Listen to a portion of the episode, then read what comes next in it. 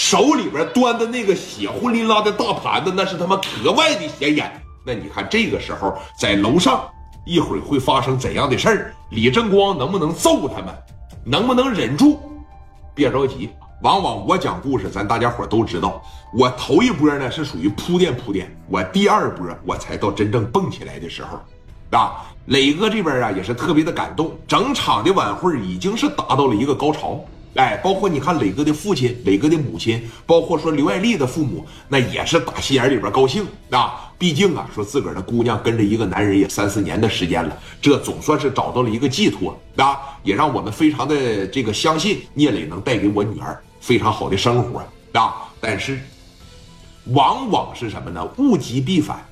你越是说人生顺风顺水的时候，磊哥现在你看事业也有了，兄弟也有了，媳妇儿也有了，他偏偏来个老八，来个沙三过来给你添堵来，那是真添堵啊！啊，主持人讲完话了，有请聂磊，我们聂总上台讲话。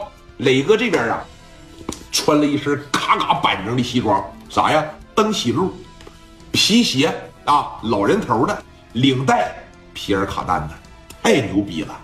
戴个小金丝镜啊！当时这一上台，这股劲儿呢，说你看老八沙三他们歘歘就开始往上走了，就是这一分钟，磊哥刚刚这一开口，那个今天呢，迎来了我和艾丽订婚的日子，在这里呢也告诉大家，婚期也不久了，一个月以内，大家说行不行？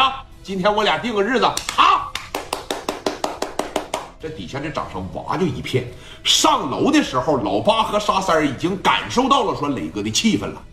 那门口停的基本上是没有低了二十万的车，就在那个当年，啊，当年我去的时候，我开着那个啥啊本田，说实话，那保安都没瞅我，我真去了。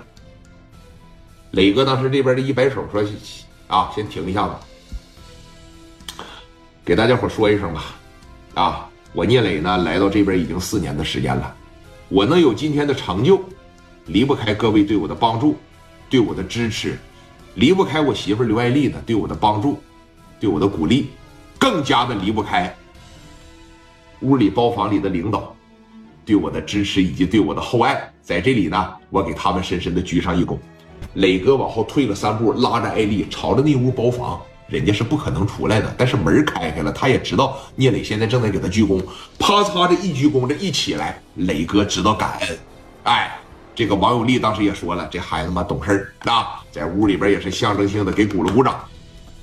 那么我聂磊这个人也不喜欢说啥，我可能说来到青岛三四年了，也不敢上说今天说的话多，大家呢就吃好喝好就完了啊。我和艾丽呢也争取早日生贵子。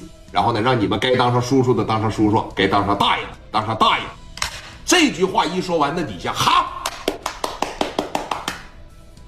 那掌声哇就是一片。但是这一声好完事了以后，所有人的目光齐刷刷的全看向了那个大门，门开了，谁说了一声好啊？老八提了他二百斤的大脑瓜篮子，旁边领个沙三儿，后边跟着二三十个兄弟，一个个长得歪瓜裂枣。啪也来了一声“哈”，啊，